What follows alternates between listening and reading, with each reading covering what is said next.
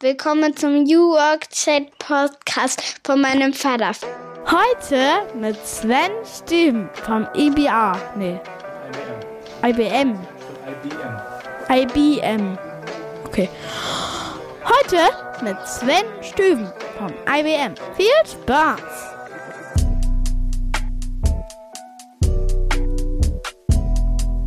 Und damit moin moin und schöne Grüße aus Rostock City. Herzlich willkommen zum New Work Chat Podcast Episode 118. Zu Gast ist heute Sven Stüven. Er kümmert sich um Organizational Development and Transformation Leader for IBM Germany. Was für ein wunderschöner Titel. Wir schauen heute rein in das große Tech-Unternehmen IBM, zu dem viele von uns, glaube ich, auch irgendwie eine Beziehung haben. Ich kann an den Gunther Dück denken, den viele von euch kennen werden mit seinen legendären Vorträgen, auch auf der Republika, seinen tollen Büchern. Ich habe ihn auch mal treffen dürfen hier bei uns in Mecklenburg-Vorpommern auf einer Veranstaltung und kennenlernen können. Ich denke aber auch an IBM Connections, das Tool, das wir bei der Osbar hier in Rostock nutzten für unsere Social Collaboration Tätigkeiten. Und so haben vielleicht viele auch schon Berührungspunkte gehabt, aber die Frage ist, wie arbeitet man eigentlich bei IBM zusammen? Wie sieht die Kultur dort aus? Was tut man dafür, dass auch neue Mitarbeitende dort gut reinkommen können? Wie sehen spezielle Onboarding-Programme aus? All das erklärt Sven uns heute und ich freue mich ganz besonders, dass er zu Gast ist bedanke mich auch heute bei meinem Werbepartner Mandarin Medien, der Digitalagentur, die euch unterstützt, auch bei Employer Branding Maßnahmen. Wenn ihr also in eurer Kommunikation euch noch mehr als Arbeitgeber positionieren wollt, dann könnt ihr gerne auf die Hilfe von Mandarin zurückgreifen. Und jetzt wünsche ich euch ganz viel Spaß mit der Folge.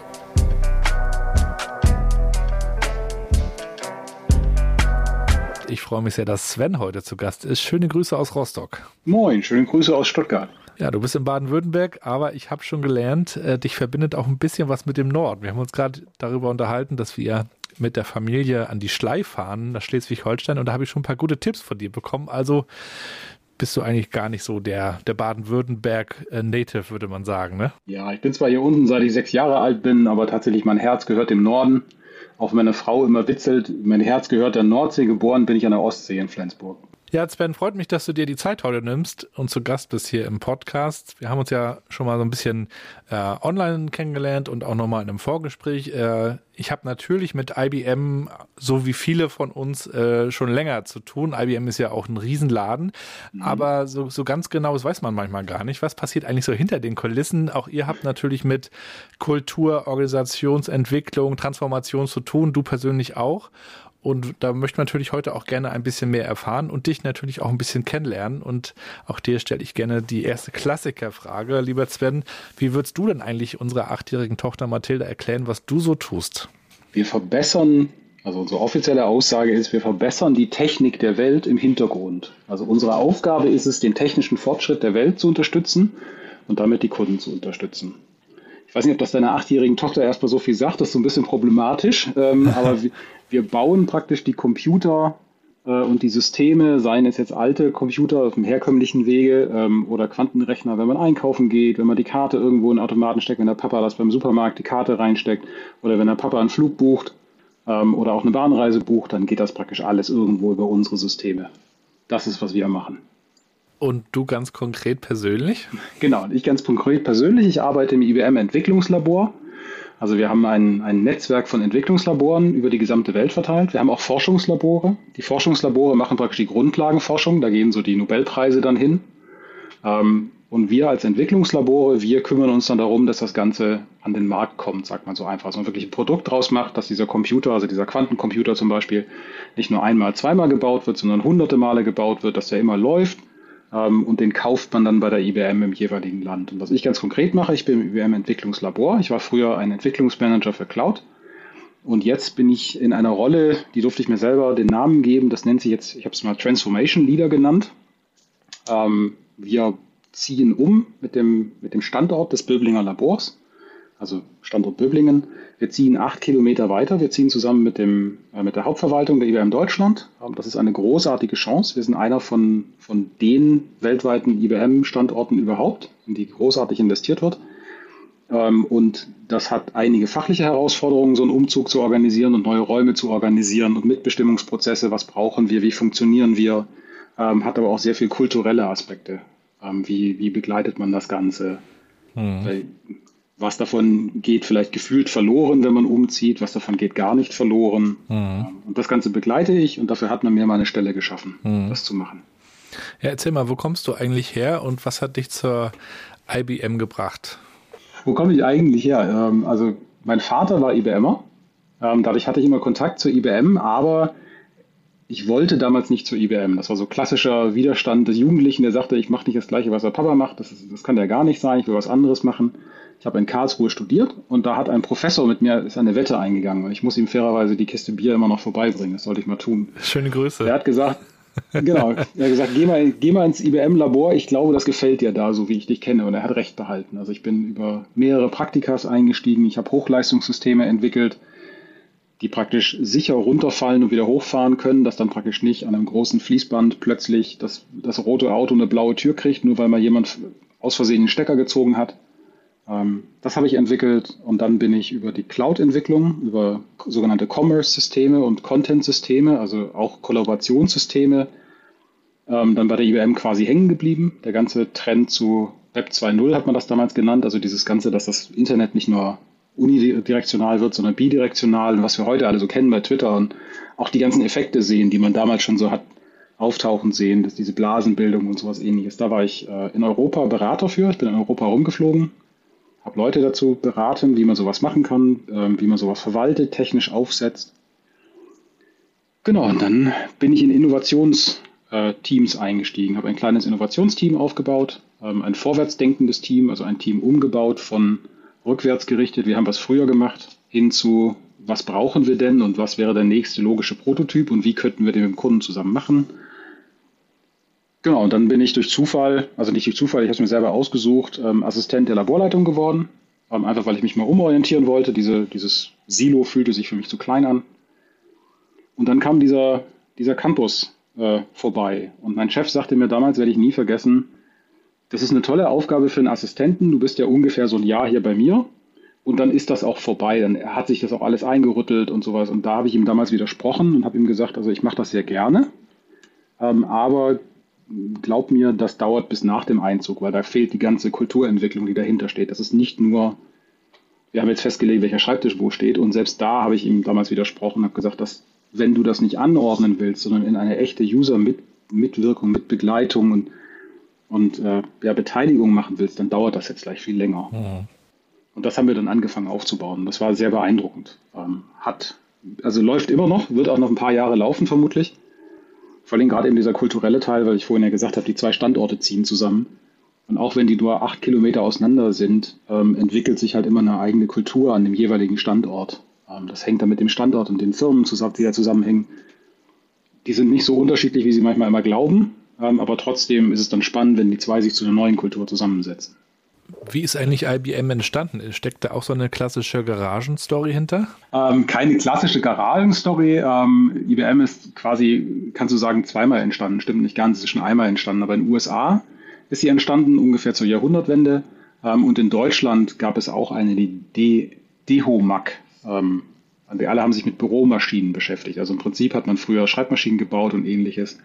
Ähm, und da kommt aber übrigens noch unser Thomas Watson damals her, mit diesem berühmten Think-Spruch, wenn du IBMer triffst, haben die gerne mal eine Mütze auf oder ein T-Shirt an, wo dieses Think draufsteht. Mhm. Ähm, das ist eine unserer Kernprämissen. Ähm, das hatte der Herr Watson damals auf seinem Schreibtisch stehen, dass er erwartet hat von jedem, der mit Problemen zu ihm kommt, dass er die Bitte mal durchdacht hat und dann auch eventuell Vorschläge hat und vielleicht eine Entscheidung haben will oder so. Aber das ist eine der Grundprämissen unserer Firmen, zu sagen, wir haben mal drüber nachgedacht und wir haben einen Vorschlag. Watson ist doch auch dieser die KI. Die KI. Also bei mir ist mein Bezug war, ähm, also es gibt zwei, zwei Geschichten, zwei Kontakte bei mir zur IBM. Gunter Dück einmal, den ich auch persönlich mhm. kennenlernen durfte, der ja viele, viele Vorträge gehalten hat über ja. ähm, auch über Transformation und auch ein bisschen immer von seinen Erfahrungen berichtet hat. Lohnt sich also auch nochmal da reinzuschauen oder in die Bücher reinzulesen. Und das andere ist, äh, dass wir ja bei der Sparkasse hier in Rostock mit IBM Connections arbeiteten als Enterprise Social genau. Network, auch tatsächlich als eine der ersten Sparkassen in Deutschland, die sich auf äh, dieses Eis gewagt haben Und ja, ich war sehr froh, weil ich kam ja aus dem Social Media Marketing Bereich, dass wir jetzt mit, mhm. mit solchen Social Tools arbeiten konnten, habe aber eben auch sehr schnell festgestellt, dass die Tools eben alleine auch nichts verändern, sondern dass man sie A genau. natürlich erklären muss und darauf schulen muss und B sich eben auch überlegen muss, wie wollen wir zusammenarbeiten, ähm, wie, wie stellen wir uns das vor und, und, und die Hürden und die Probleme natürlich auf diesem Weg auch ernst nehmen muss. Und damit sind wir natürlich auch schon so ein bisschen bei, bei unserem heutigen Thema. Wie kann man sich denn eigentlich auch die Kultur bei, bei IBM, einem Konzern mit, ich weiß gar nicht, wie viele Leute bei euch arbeiten, vorstellen? Ähm, erzähl mal so ein bisschen ähm, von der Insicht. Ja, das ist, das ist ein sehr spannendes Thema, deswegen freue ich mich, dass du mich hier eingeladen hast zur Kultur, denn das ist ein Thema, das mich jetzt seit einigen Jahren begleitet, auch schon vor dieser Position, die ich jetzt gerade habe. Und was mich vor allen Dingen damals immer fasziniert hat, ich erlebe, also speziell im IWM-Labor, über die kann ich ja am meisten reden, weil ich da jeden Tag arbeite ähm, oder für sie auch arbeite, auch wenn ich gerade remote sitze. Ähm, ich erlebe eine sehr, sehr offene Kultur ähm, und das hat mir vor allen Dingen nochmal gezeigt, wenn ich mit anderen Firmen zusammengearbeitet habe, dass wir so ein paar Dinge haben, die bei uns extrem selbstverständlich sind und ich nicht sagen kann, woher die kommen. Also wir haben eine sehr offene Kultur, wir haben eine eine Kultur, in dem es völlig normal ist, wie ich es damals auch mal gemacht habe, mir einen Termin beim Laborleiter zu holen, einfach weil ich das Gefühl habe, ich habe ein Thema, das ist wichtig mit dir zu besprechen. Dirk, das war, war, äh, wurde später mein Chef. Und er hat diesen Termin auch akzeptiert. Das war auch überhaupt, stand überhaupt nicht zur Debatte, so was macht er da und der übergeht seinen Manager oder irgendwas, sondern das ist bei uns völlig normal, dass wir völlig losgelöst von irgendwelchen Hierarchiebäumen links und rechts und oben und wie immer das Ding drehen will. Ich mag immer den Begriff oben und unten nicht. Ähm, dass man da ganz offen kommuniziert. Und wir haben ein unheimlich gutes Ohr oder ein offenes Ohr für Vorschläge. Das war dieses, was, was wir vorhin hatten, Think. Ähm, wenn Mitarbeiter bei uns kommen und sagen, sie wollen etwas verändern, dann wird da sehr offen zugehört. Und es ist auch völlig normal, dass Ressourcen zur Verfügung gestellt werden. Jetzt ist bei uns das Geld natürlich auch nicht endlos. Wir sind ein Wirtschaftsbetrieb, ganz klar. Aber es ist überhaupt gar kein Problem, sich irgendwelche Räume zu buchen, das zu benutzen, was praktisch da ist. Da wird einen niemand schräg angucken. Und das habe ich immer geschätzt und mir war nicht klar, dass das tatsächlich anscheinend ein relatives Alleinstellungsmerkmal in, in dieser Qualitätshöhe ist. Wenn ich mit anderen Firmen gesprochen habe und, und mit anderen Mitarbeitern anderen Firmen, die sagten, wenn ich eine Mail an den, an den Chef der Nachbarabteilung schicken muss, muss ich meinen auf Kopie nehmen. Ich sage, nee, warum? Der hat genug zu tun. Also der vertraut mir schon, dass ich ihn informiere, wenn es jetzt ernsthaft wichtig für ihn ist. Ähm, wir haben auch sogenannte Skip-Level-Gespräche, wo man sagt, dann übergeht man auch bewusst mal den eigenen Manager, um direkt mit dem einen drüber mal zu reden, einfach um sich mal kennenzulernen. Und da habe ich mich damals gefragt, wo kommt das her? Ja. Ähm, und das ist spannend, weil das kann man nicht endgültig beantworten. Das ist halt irgendwo aus unseren Prozessen, aus unseren, aus der Art, wie unsere Firma aufgebaut ist und agiert, irgendwann rausgewachsen. Und es gibt eigentlich nur zwei Wege, wie sowas rauswachsen kann. Entweder, weil man es unterstützt hat, und das ist dieses Think-Schild zum Beispiel eben. Man hat das bewusst unterstützt und, und erbeten und über lange, lange Jahre und konsistent. Also das ist jetzt nicht ein Marketing-Gag und in drei Wochen hängen wir das Poster wieder ab und hängen ein anderes auf mit einem anderen Spruch, sondern wir meinen das ernst. Wir meinen das seit 80, 90 Jahren ernst. Ähm, und auch diese, dieser, dieser Technologiekatalysator zu sein, meinen wir damit sehr ernst. Und das Zweite ist natürlich, wie sich eine Kultur entwickeln kann, ist, eine Kultur kann auch praktisch Schwierigkeiten in einer Organisation überbrücken. Also ähm, jede große Firma kennt dieses Problem, dass man gewisse Silos erzeugt. Das hat einfach damit zu tun, dass man ähm, rechtliche Dinge abbilden muss, Finanzströme abbilden muss und dann automatisch eine größere Firma organisieren muss. Und wenn man eben nicht aufpasst, dann gerät das zu Silos. Über gemeinsame ähm, Nenner am Ende, ne? Genau. Ja, dass die Leute sich praktisch dann anfangen, das auszugleichen, zu sagen, vielleicht macht es aber Sinn, dass aus der Abteilung, weiß ich nicht, aus, aus dem Baum 1 und aus dem Baum 2 Leute miteinander reden, dass aber anstatt den gesamten Baum hochzugehen und wieder runterzugehen, mhm. ähm, hat man halt bei uns irgendwie etabliert, es ist okay, da drüben direkt zu reden und direkt auch Änderungen einzuleiten. Und da wird keiner sagen, das darfst du nicht und warum hast du mich nicht informiert, sondern wenn das Hand und Fuß und Sinn hat, was du da tust, dann mach das. Und das ist, was ich tatsächlich an der IBM schätze, aber ich will jetzt hier keine IBM-Werbeveranstaltung machen. Nee, es ist ja äh, interessant für mich natürlich speziell als Host, aber ich glaube auch für diejenigen, die zuhören, einfach zu gucken, wie, wie geht ihr mit auch mit Herausforderungen um. Ja. Werbung wäre jetzt vielleicht eher zu sagen, bei uns ist alles toll sondern die Frage ist ja eher, wie stellt sich äh, Kultur ein? Was kann man dafür tun, dass das ein gutes Miteinander wird, mit einem genau. guten Zusammenhalt? Ne? Das meintest du, glaube ich, auch so ein bisschen der Zusammenhalt. Der Lars Vollmer von Intrinsify, kennst du mhm. bestimmt auch, der benutzt ja immer dieses schöne Wort, das hat man sich dann eingehandelt. Das fand ich irgendwie ganz schön, weil es ist ja am Ende so, dass sich durch diese Bestätigung, die du auch ansprichst, gewisse Dinge dann auch wiederholen. Und ich habe schon verschiedene Kulturen kennengelernt in verschiedenen Arbeitsverhältnissen, in denen ich war. Da gab es einmal diese Extrembeispiele von immer deine Führungskräfte in Kopie setzen und du musstest dir das mhm. Vertrauen mhm. erarbeiten. So, du musstest dir ein Standing aufbauen. Das, das war, glaube ich, würde ich sagen, sogar häufiger der Fall. Es gab aber auch Unternehmen, bei denen du so eine Art Vorschussvertrauen bekommen hast und die Kultur dann eher sich so angefühlt hat nach dem Motto, mach einfach, leg los. Und dann, da musst du es aber natürlich auch zeigen, dass du damit umgehst. Und das gehört natürlich dann auch dazu. Aber am Ende genau. ist es ja oft auch eine Frage von der Haltung der Führungskräfte, die das in irgendeiner Weise ja dann auch stärken und, und bestärken, damit es sich wiederholt oder eben auch nicht, ne? Ja, und speziell, wenn du, wenn du Intrinsify ansprichst, ist natürlich auch immer die spannende Frage dieser Systemtheorie dahinter. Das heißt, welche Art von Produkten entwickelst du? Wir haben beides, wir haben blaue und rote, um in, im Intrinsify-Bild zu bleiben, also komplizierte und komplexe.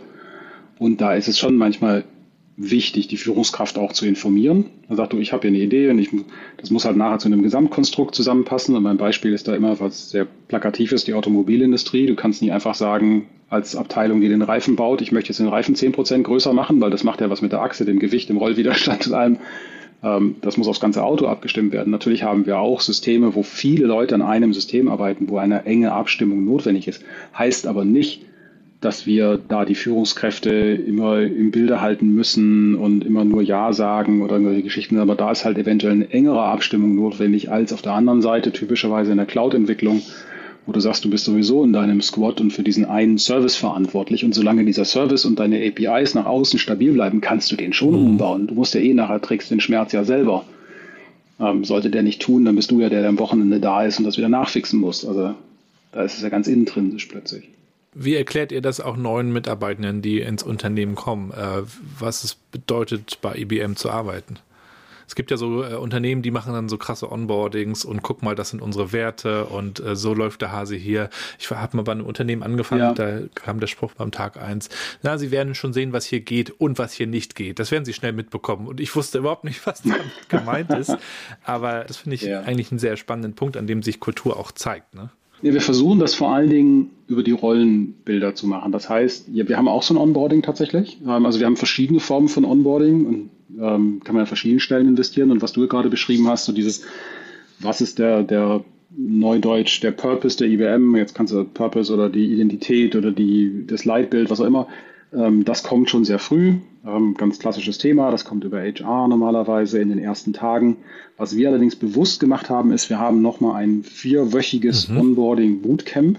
Ähm, das ist ungefähr einmal im halben Jahr. Das nennt sich Jumpstart. Das wir tatsächlich auch in Deutschland angepasst haben. Das entspricht nicht dem, was der mhm. Rest der IBM weltweit macht. Einfach weil wir das Gefühl hatten, es ist nötig. Und was wir da machen, ist, wir hören den Mitarbeitern zum einen erstmal zu, wir sagen ihnen auch, dass wir ihnen zuhören und sagen, wir wollen, dass du dich einbringst und wir wollen, ähm, dass du immer deine Meinung sagst und du wirst jetzt hier in dem Programm erleben, dass das gut ist. Und wir statten dich gleich mit einem ordentlichen Startnetzwerk aus und zwar einmal mit allen, die parallel mit dir in dem halben Jahr, wir mhm. machen das ungefähr alle halbe Jahre, ähm, das ist so ein fließender Algorithmus, ähm, dass ihr immer wir nennen das immer die Avengers. Also Marvel wird mich ja nicht verklagen, aber sagen, dass du halt, du bist nicht der Beste in allem. Das kann nicht funktionieren. Und, und auch wenn wir Diversität wollen und überall leben, arbeitest du trotzdem halt nachher zum Beispiel in der Cloud-Ecke. Und da sind lauter Cloud-Entwickler. Jetzt brauchst du aber vielleicht einen aus der Quantum-Ecke. Du hast da so eine Idee und würdest die gerne diskutieren wollen. Und das heißt, wir investieren sehr stark in dieses Netzwerk, dass wir die Mitarbeiter befähigen, dann praktisch dieses Think und dieses laut aufsprechen und so auch machen zu können. Sagen, machen müsst ihr das natürlich selber. Und das ist durch das gesamte Onboarding, Bootcamp immer die Message. Wir haben da so ein Bild, das praktisch so ein mathematisches Zeichen ist, you to the power of IBM, also du hoch IBM. Sagen, mhm. IBM hilft dir.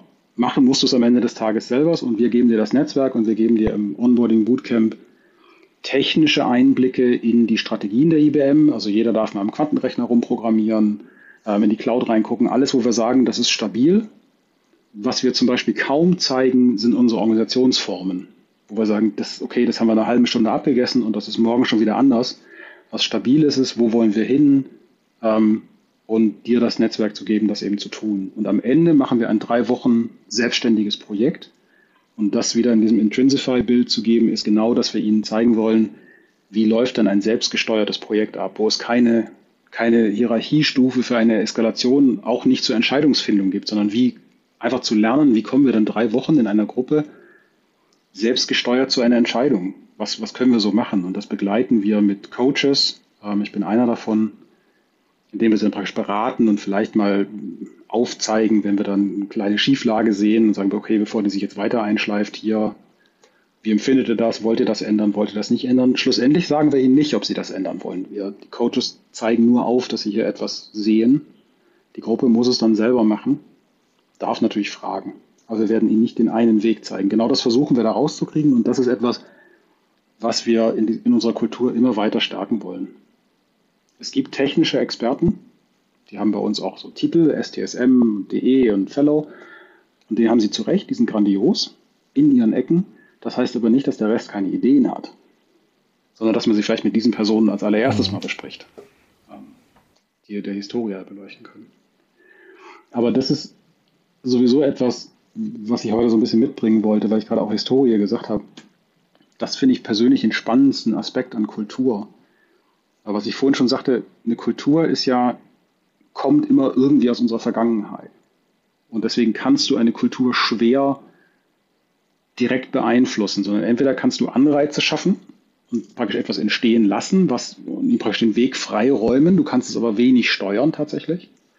Ähm, oder du kannst es natürlich über, über Artefakte machen, das heißt so wie dieses berühmte Think-Schild, was halt konsistent immer da war. Und so, dadurch ist das relativ klar, das braucht aber sehr, sehr, sehr lange Zeit.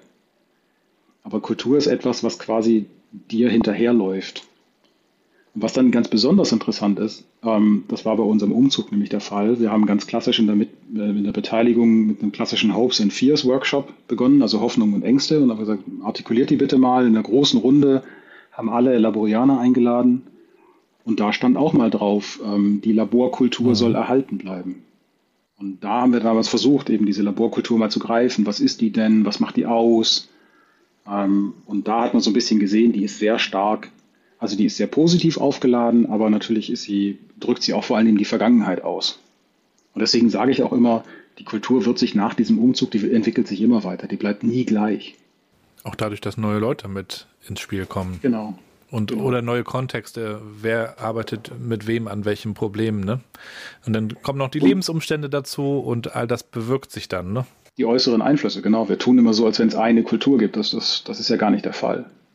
Ja, ja, als ob das so unter so einem einer Kuppe sich abspielt, hebt man die mal so hoch und schaut dann da so rein und versucht genau. was abzulesen oder zu messen, aber eigentlich ähm, hat es ja ganz viel mit unserem Menschsein und mit all dem zu tun, was, was uns ausmacht und beschäftigt. Genau. Ich wollte noch mal erzählen, ich war kürzlich ähm, vor, vor einigen Wochen in Hamburg zu Gast bei Xing, New Work mhm. SE, der Tochter. Und die müssen sich immer viel anhören äh, über Xing und LinkedIn. Ähm, wer welches Tool, welche Plattform hat noch mhm. welche Relevanz und oder auch nicht. Und habe da gehört, dass gerade Xing viel stärker noch auch ausgebaut werden soll als so eine Art Matching-Plattform, in dem mhm. ich als Arbeitssuchender schauen kann, welches Unternehmen passt zu mir, unter anderem auch aufgrund der Kultur. Weil das zeigen ja auch immer mehr Studien und Erkenntnisse. Die Kultur wird offensichtlich auch immer wichtiger. Auch junge Leute wollen gerne mhm. wissen, wie ist es da zu arbeiten, wofür arbeiten die, welche Flexibilität habe ich etc. Also so Fragen, die vielleicht früher nicht so unbedingt immer gestellt wurden. Früher war halt wichtig, was mache ich und was kriege ich dafür, ne? Und wie viel Urlaub habe ich vielleicht noch? Und heute spielen so viele Faktoren da, da mit rein. Und wenn dann aber so eine Plattform versucht, Kultur irgendwie greifbar zu machen, oder bei Konono kannst du mhm. es heute auch schon sehen, da gibt es dann, glaube ich, so drei, vier Facetten äh, über die Kultur, ist die so fortschrittlich. Aber ich finde das gleichzeitig schwierig zu sagen, ähm, das ist die Kultur und da, da legen wir jetzt mal irgendwie eine Schablone rauf, weil das doch mega komplex äh, gleichzeitig ist, weißt du? Ja, und selbst, selbst wenn wir mal annehmen würden, dass das der Realität entspricht, was da angegeben wird. Ich weiß ja nicht, wie sie das ermitteln, mit welchem Algorithmus oder ob die Firma das selber angelegt hat oder dann kommen wir noch über Scheinkulturen, auch wenn das stimmt, würde es mir sehr schwer fallen, das auf einzelne Worte runterzubrechen und zu sagen, okay, was heißt denn jetzt fortschrittlich? Heißt, heißt fortschrittlich, heute bauen wir Autos und morgen backen wir Brezeln, weil Brezeln ist das nächste, was wichtig wird. Also, oder heißt fortschrittlich, wir haben gestern ein Auto gebaut, wir bauen morgen ein Auto, nur halt ein anderes. Aber wir bauen immer noch ein Auto und das beides ist fortschrittlich, aber auf ganz anderen Ebenen plötzlich. Ein Brezel war jetzt lächerlich gesagt, aber vielleicht kann es ja auch was anderes sein. Ja, ja. Und deswegen würde mir das mit diesen Worten sehr schwer fallen, zu sagen, okay, was heißt das? Und so erlebe ich das ja auch bei, bei vielen dieser großen Begriffe wie auch New Work, Digitalisierung, Transformation, bis hin zu Leadership und auch Kultur. Da wird viel drüber gesprochen, aber es ist ganz wichtig, mal so dahinter zu schauen. Was meinen wir denn eigentlich damit? Und vor allen Dingen auch, was, was wünschen wir uns denn eigentlich? Ne? Und klar, man kann das jetzt nicht beeinflussen. Das ist ein Ergebnis oder es, ähm, es entwickelt sich quasi immer weiter. Genau. Aber welche Möglichkeiten hat man denn eigentlich, äh, wenn man sagt, uns ist Kultur wichtig und wir möchten gerne, dass sich Kultur äh, wie auch immer auf einem guten Weg weiterentwickelt? Ja. Naja, die erste Frage, die ich stellen würde, welche, was möchtest du denn ganz konkret, wenn du sagst, mir ist Kultur wichtig? Ich sage, okay, was, was möchtest du denn erreichen? Und ein, ein Beispiel kann sein, was bei uns halt ist, wir wollen eine, eine Umgebung schaffen, in denen Leute offen reden, äh, sich nicht von irgendwelchen Titeln abhalten lassen, sondern wenn sie eine Idee haben, die ausarbeiten und nach vorne bringen, weil wir wollen das hören. Wir stellen die ja nicht umsonst ein. Ähm, ja. Ich glaube, Apple hat das mal gesagt. Ja. Und dann musst du praktisch diesen, diesen, diesen Nährboden dafür bereitstellen. Sagen, also du kannst natürlich jetzt auch den, den einen, der das mal gemacht hat, äh, ins Scheinwerferlicht zerren und, und ein Video drauf machen und sagen, guck mal, wie toll und den mit Preisen überhäufen. Das hat er vielleicht auch verdient, um Gottes Willen, ich will das nicht stoppen. Oder sie.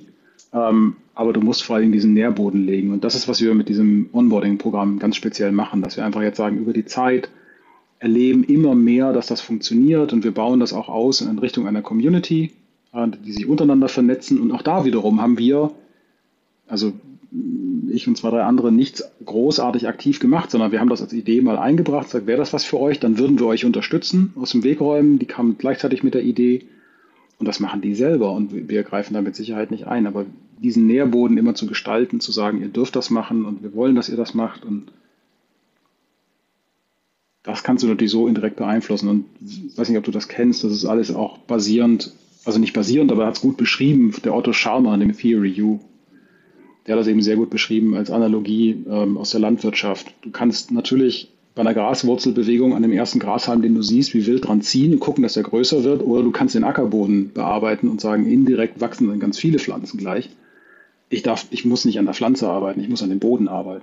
Und deswegen auch die Frage, wenn du sagst, ich will meine Kultur verändern oder ich will meine Kultur entwickeln, was immer, wäre mal die Frage, wohin? Und dann würde ich auch mal einladen, gleich mal die Organisationen anzugucken und sagen, okay, was in der Organisationsfirma würde jetzt denn dem entgegenstehen und das aus dem Weg räumen?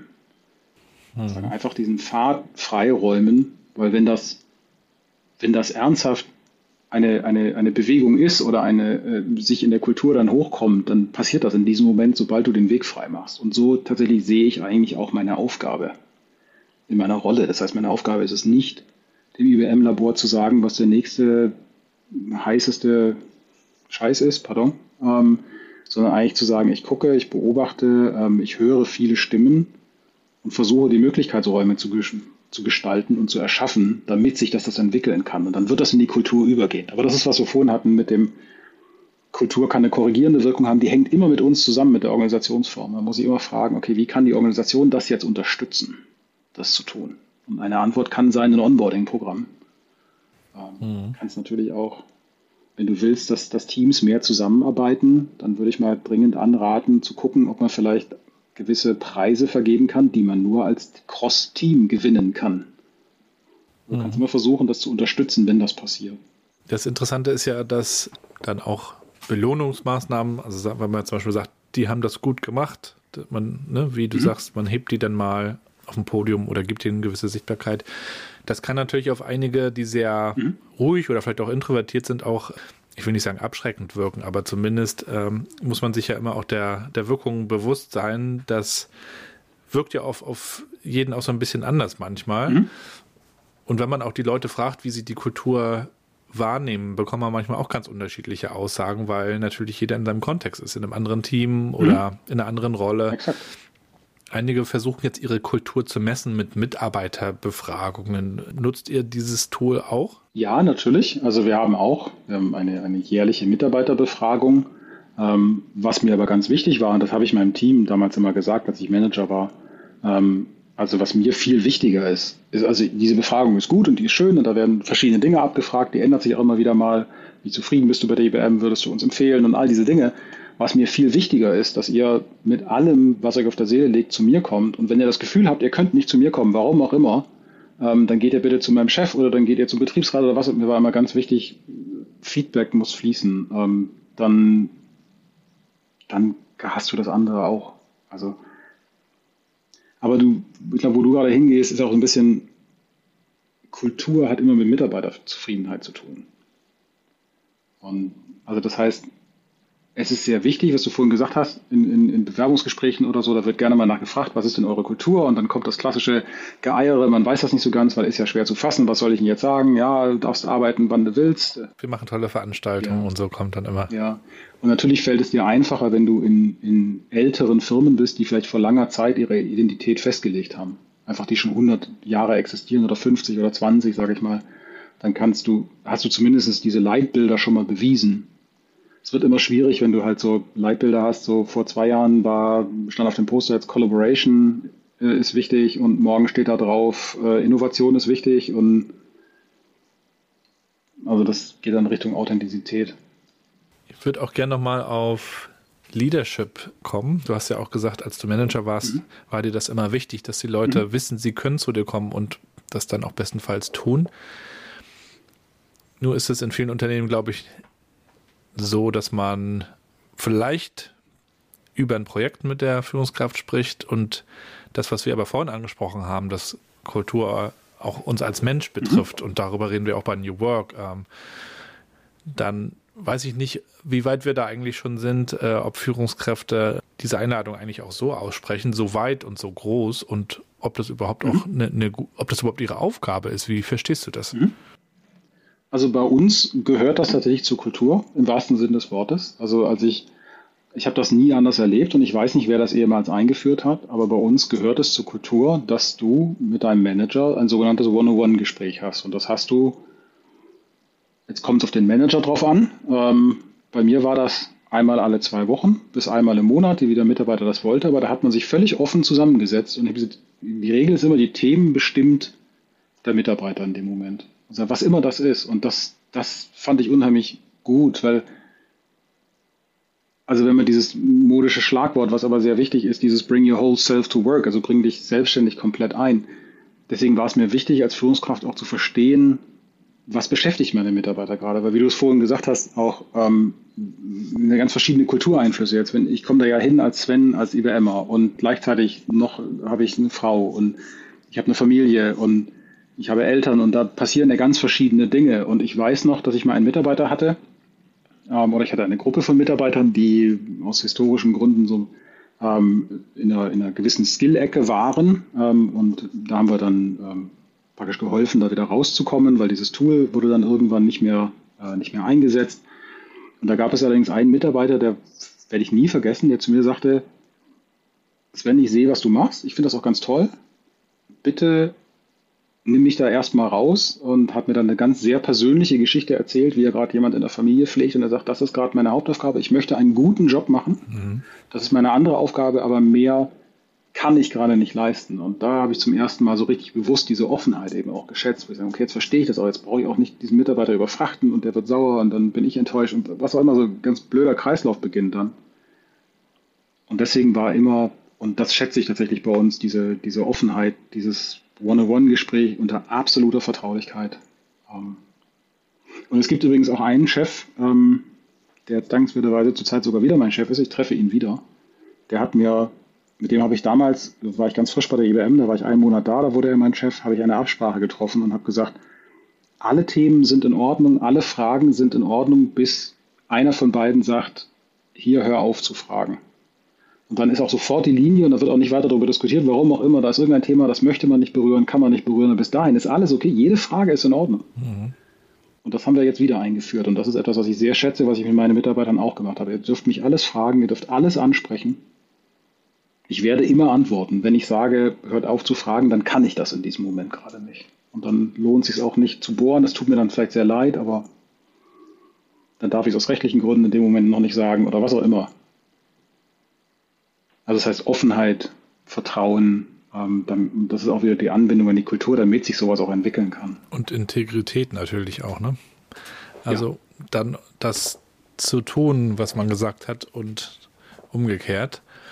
Würdest du sagen, dass Leadership dann zukünftig bedeutet, sich das natürlich auch anzuhören und offen dafür zu sein. Aber ist es das, das Zuhören und das Berücksichtigen und daraufhin diesen Job, diese Arbeit auszurichten? Oder geht es noch einen Schritt weiter, was ich manchmal auch höre, so nach dem Motto, der, der Chef, die Chefin ist, ist Coach.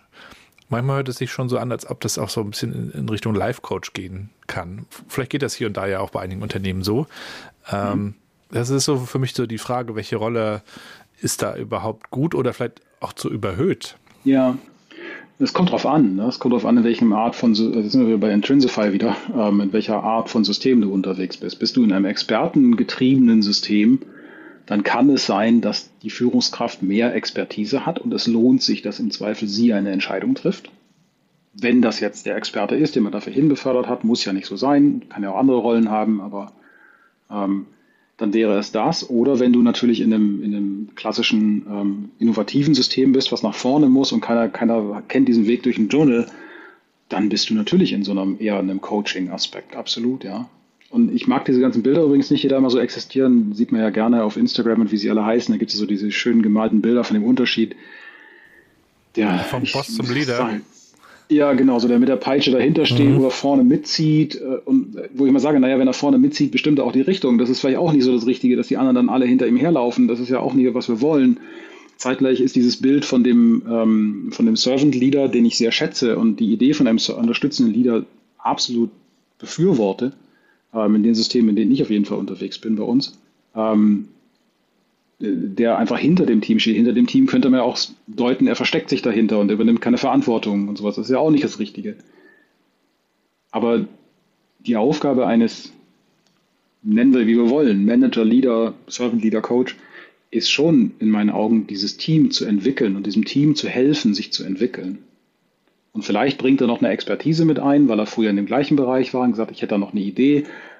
Dann hat er die Coaching-Haltung verlassen. Mhm. Ähm, kann dann machen, sollte man dann sehr laut tun. Habe ich bei Mitarbeitern auch schon mal gemacht. Also ich hätte eine Idee. Sagen aber dann nehme ich auch bewusst, sage ich auch, ich verlasse jetzt meine Coach-Haltung und ich hätte dann eine Idee. Wir hatten früher mal ein ähnliches Problem, das haben wir dann so gelöst. Vielleicht hilft dir das. Ja, ein Angebot, ne? Genau, weil entscheiden werde ich das mit Sicherheit nicht. Dann, dann kommen wir zum ersten Punkt wieder zurück. Dann, meine, wir stellen auch Mitarbeiter ein, dass, dass sie uns sagen, wie es besser geht. Den stellen wir doch nicht ein, um einfach nur zu tun, was wir sagen. Das ist ja schrecklich. Ja. Du hast auch gesagt, dass ihr auch im Rahmen dieses Onboardings darüber sprecht oder das auch ein Stück weit erklärt, wie Selbstorganisation dann aussehen kann und aussieht. Mhm. Ist natürlich auch ganz spannend, wenn man im Kontext Software unterwegs ist. Ich bin ja jetzt bei Mandarin, einer Digitalagentur, die auch äh, einen Softwarebereich hat. Und spannend ist natürlich das Feld Produktentwicklung auch. Mhm. Also es gibt ja, glaube ich, eine Google-Webseite, ich weiß nicht genau, ob sie von Google ist, auf der alle Produkte gelistet werden, die eingestellt wurden. Äh, das heißt, das muss ja irgendwann entschieden werden. Und äh, wenn wir mhm. uns jetzt also Produktentwicklung anschauen, ist das ein ganz spannendes Feld, was ich halt so ein bisschen kenne. Wer entscheidet das dann am Ende? Ne? Also mhm. entscheiden das dann die Teams im, im, Konsens oder es gibt ja auch verschiedene Möglichkeiten, wie man da zur Entscheidung genau. kommt. Also wie sieht das genau. bei euch so ein bisschen aus? Ja, das kommt, also tatsächlich bei uns kommt das dann also im positiven Sinne aus der Hierarchie am Ende des Tages, die aber mit allen Informationen versorgt wird. Und jetzt nicht im Sinne von einem überspitzten blauen System, dass man sagt, da ist eine lange endlose Kette und wir geben das sieben Stufen hoch und dann geht das wieder runter. Aber ich würde das eigentlich gerne anders aufgreifen. Und zwar, ich, ich erinnere mich immer an so Signature Moments. Und einer davon war ein, ein Mitarbeiter, der war später auch mal Mitarbeiter von mir, äh, namens Dieter, vielleicht erkennt er sich wieder. Ähm, ein grandioser Techniker, also unfassbar gut, hoch anerkannt, und ich werde nie vergessen, ich sehe diesen Meetingraum noch vor mir, da gab es eine strittige Diskussion über welche Funktionen man jetzt implementiert und Dieter saß in diesem Raum und drehte sich praktisch auch im Moment körperlich so ein bisschen in die Richtung von, von, von Management, zweite, dritte Ebene und auch dem berühmten Offering Management, die zuständig sind, das Produkt zu formen und zu sagen, wie das aussieht, was die Kunden wollen. Und er sagte mal, ich sage euch jetzt, was technisch in meinen Augen die richtige Lösung ist. Ich sage nicht, dass wir das machen müssen, weil es gibt noch andere Aspekte, es gibt wirtschaftliche Aspekte, es gibt kundenseitige Aspekte und sowas.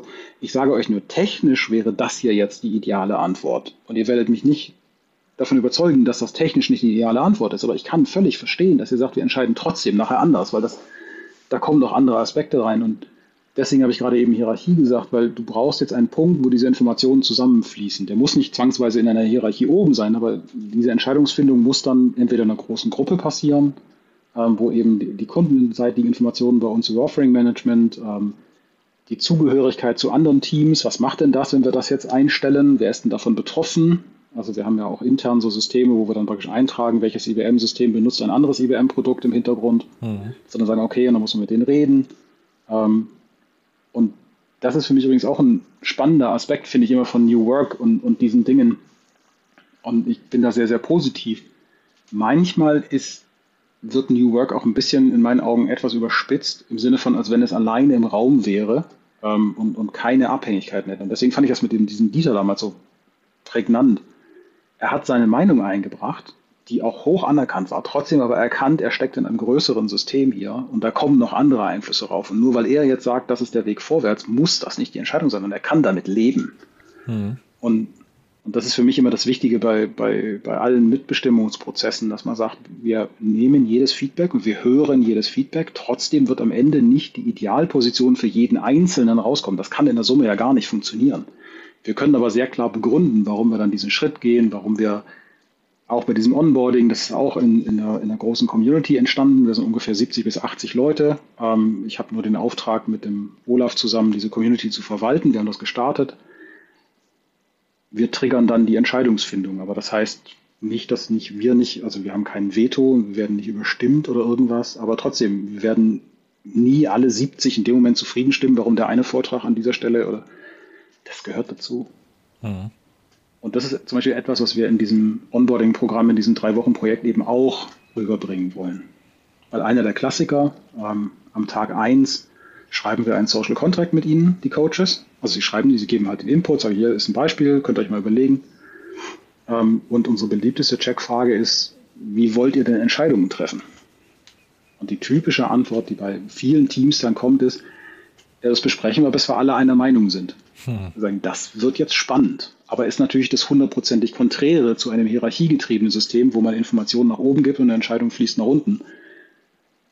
Und die Teams probieren sich dann halt aus, wie machen wir das und wie ist, wie ist eine Entscheidungsübergabe oder eine, eine Vollmachtübergabe, dass ich sage, kann ich nicht entscheiden, kenne ich mich nicht aus, aber ich weiß, dass die Sigrid, Sibylle, Jochen, wer auch immer, die kennen sich da aus und deswegen geht meine Stimme an. Das das hat ja dann auch mit äh, Zutrauen zu tun, ne? Und genau. das finde ich auch gut, wenn man dann wegkommt von dieser Eitelkeit, äh, das muss ich jetzt entscheiden, weil ich der Bestbezahlte im Raum bin, sondern eher zu sagen, okay, in dem Thema, in dem Kontext kennt sich jemand anders besser aus. Ich gebe dir meine Perspektive, meine Empfehlung, meinen Vorschlag. Schau mal, äh, was, wie du das siehst, ne? Ja, und auch losgelöst von dieser, von einer, ich habe es jetzt zum Glück so noch nie erlebt, aber theoretisch könnte sie existieren, von einer Eitelkeit, Mitbestimmung bedeutet, es muss genauso sein, wie ich das will. Und sage, nee, das heißt, du wirst gehört, um Gottes Willen, und das wird ernsthaft abgewogen. Ja. Aber das heißt nicht zwangsweise, dass jetzt deine Stimme, auf jeden Fall deine Meinung jetzt für alle gelten muss. Und das, das finde ich immer persönlich sehr spannend, sowieso in allen Mitbeteiligungsprozessen. Nun sind wir ja beide auch Wissensarbeiter. Das bringt natürlich auch so seine Herausforderungen mit sich mhm. was auch in den Bereich Gesundheit vielleicht geht. Ähm, und wenn man dann auch noch in Themen mhm. unterwegs ist, die, die einem Spaß machen, wo man sich entwickeln kann. Du hast ja auch von deinen eigenen Entwicklungen erzählt. Wie managst du so deine Arbeit so, dass, dass es sich genau gut anfühlt, aber nicht zu viel ist? Also erstmal messe ich mich immer daran, dass es mir Spaß macht. Ähm, das ist ja erstmal der erste Check. Das heißt, das ist für mich das Erste, ich mache das Richtige. Dann ist das Zweite, woran ich mich immer ausrichte, ähm, hat es für, also wer ist mein Kunde und hat es für den Kunden Mehrwert oder mache ich jetzt hier gerade irgendwas nur, weil es mir Spaß macht? Das sind so meine ersten zwei Sachen immer. Und das Zweite, dass ich nicht zu viel mache, da bin ich sehr dankbar, in der, in der glücklichen Position zu sein, eine Frau zu haben. Ähm, also ich habe einen Reflexionspunkt. weil ich weiß, dass all meine Begeisterung für ein Thema auch mal viele Themen anziehen kann. Mhm. Ähm, und sie ist unheimlich gut darin, mir das zurück zu reflektieren. Sie kriegt das einfach schon so zwei, drei Tage vor mir selber mit.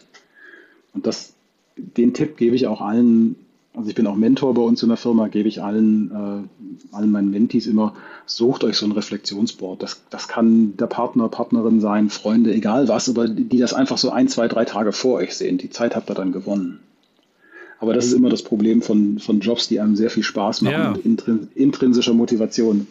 Darüber haben wir noch viel zu wenig gesprochen, glaube ich. Also es geht ja in dieser ganzen New Work-Diskussion oft darum, ne, finde, was du wirklich, wirklich willst. Sagen wir so, mhm. ist so ein bisschen diese, das runtergebrochene und, ja, und, und was, wenn du das hast, äh, das kann ja oft, genau. oft dazu führen, dass das, so geht's mir auch, dass man dann sehr, sehr viel tut, äh, was kein Problem wäre, wenn man allein auf der Welt wäre. Aber wenn man dann eben in der Partnerschaft ist oder vielleicht sogar noch Kinder hat, kann das schon auch zu Konflikten führen. Habe ich erlebe ich selber auch und äh, ich sehe das auch so, wie du das gerade beschrieben hast. Das ist sehr wichtig, dass man jemanden hat, der einem das auch vielleicht mal kritisch zurückspiegelt. Bis hin zum Thema Gesundheit selbst ja auch, wo man vielleicht manchmal gar nicht merkt, wie da auch die Energie am Ende fehlt und man macht und macht und macht. Ne? Ja, das kann ja noch viel dramatischer sein. Ne? Also mein, mein Lieblingsbeispiel an solchen Fällen sind immer verschleppte Krankheiten, dass irgendjemand halt aus intrinsischer Motivation sagt, ich ganz verschiedene Quellen, aber eins davon ist Spaß an der Arbeit. Es gibt natürlich auch noch ganz andere Pflichterfüllungen und mach's allen recht und wie sie mal heißen. Mhm. Dieses, ich muss das jetzt noch schnell machen und ähm, bei Krankheiten kann man seinem, die man verschleppt, kann man seinem Körper irregularen Schaden zufügen. Das ist nicht mehr witzig. Mhm. Also deswegen ich, also das sage ich auch immer gerne vor jedem Mikrofon oder auch bei meinen Mitarbeitern, ähm, ich unterstütze niemanden, der krank zur Arbeit kommt.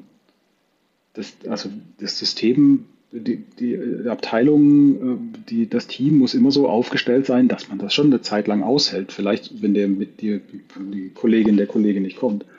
Das ist dann vielleicht ärgerlich und wir machen alle Überstunden, aber es kann nicht die Lösung sein, dass wir uns krank zur Arbeit schleppen. Pardon, du hast gerade den Gesundheitsträger gedrückt, der ist mir sehr wichtig.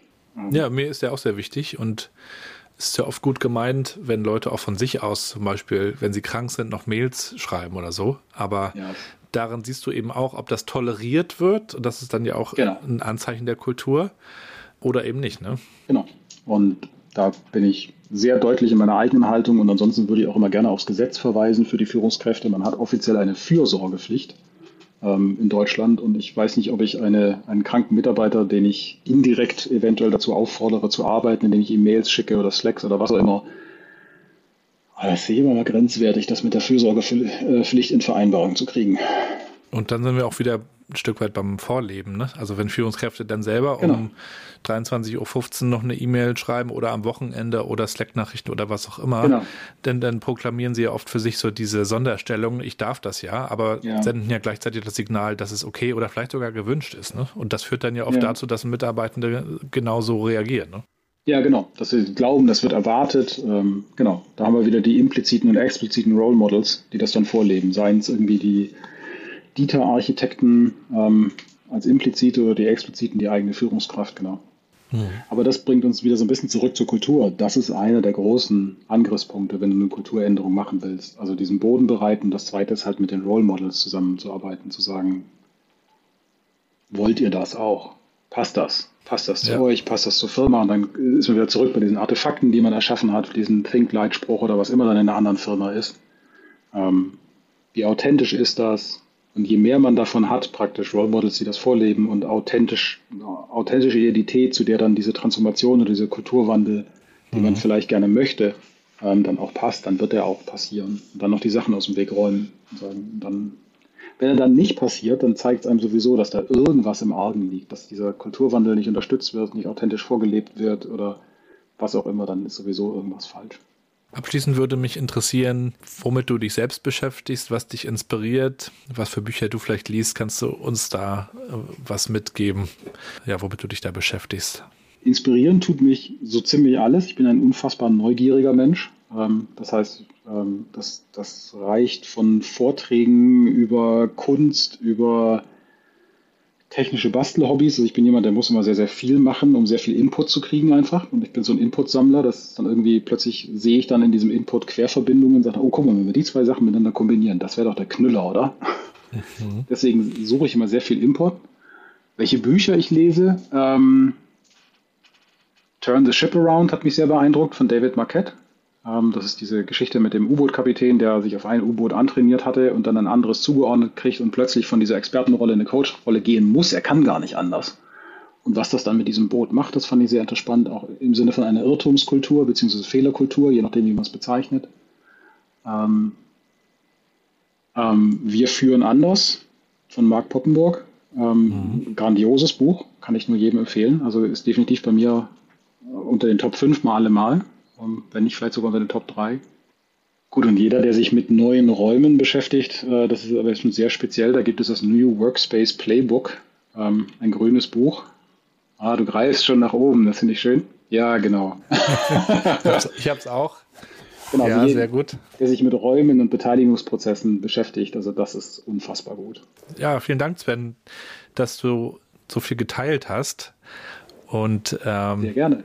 Da kann man natürlich noch sehr lange drüber sprechen, aber ich glaube, wir haben schon mal einen guten Eindruck davon bekommen, was Kultur ist und sein kann und was eben auch wichtig ist, wenn man das Ganze betrachtet und was das auch mit einem selber und vielleicht sogar am Ende der, der Gesundheit zu tun hat. Vielen Dank für mhm. diese Eindrücke in deine und eure Story. Ähm, wenn man sich weiter informieren will, gibt es da Möglichkeiten auf Website, LinkedIn, Reportings ähm, zum Thema Kultur oder IBM auch möglicherweise. Genau, kann man absolut, kann man gerne auf mich zukommen. Vielen Dank für die Chance hier und Grüße an die Waterkant. Ja, schöne Grüße in den Süden.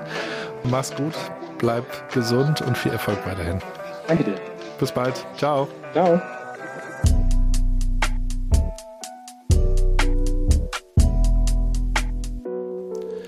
Und damit sind wir auch schon wieder am Ende der heutigen Folge. Folgt dem Sven mal. Ich packe euch natürlich das LinkedIn-Profil in die Show Notes und auch den Link zu meiner Website. Dort gibt es alle Infos für euch, wenn ihr mit mir zusammenarbeiten wollt. Das könnt ihr tun, indem ihr mich als Speaker bucht für eure Veranstaltung rund um Future of Work, indem ihr in meinen Podcast kommt, auch als Werbepartner und indem ihr gerne auch, wenn ihr mögt, in mein Sparingsprogramm kommt, denn das bietet euch seit neuestem die Möglichkeit, mit mir in einem One-on-One -on -One zusammenzuarbeiten an den Themen, rund um New Work, also auf der individuellen Ebene, wie arbeitet ihr, wie könnt ihr besser arbeiten, auf der Teamebene und auch auf der Organisationsebene. Also bucht euch gern mal einen viertelstündigen Termin, meinen Calendly-Link packe ich euch auch mit rein und dann schauen wir uns das gerne mal an. Ansonsten bedanke ich mich fürs Zuhören, fürs Teilen, fürs Bewerten des Podcasts.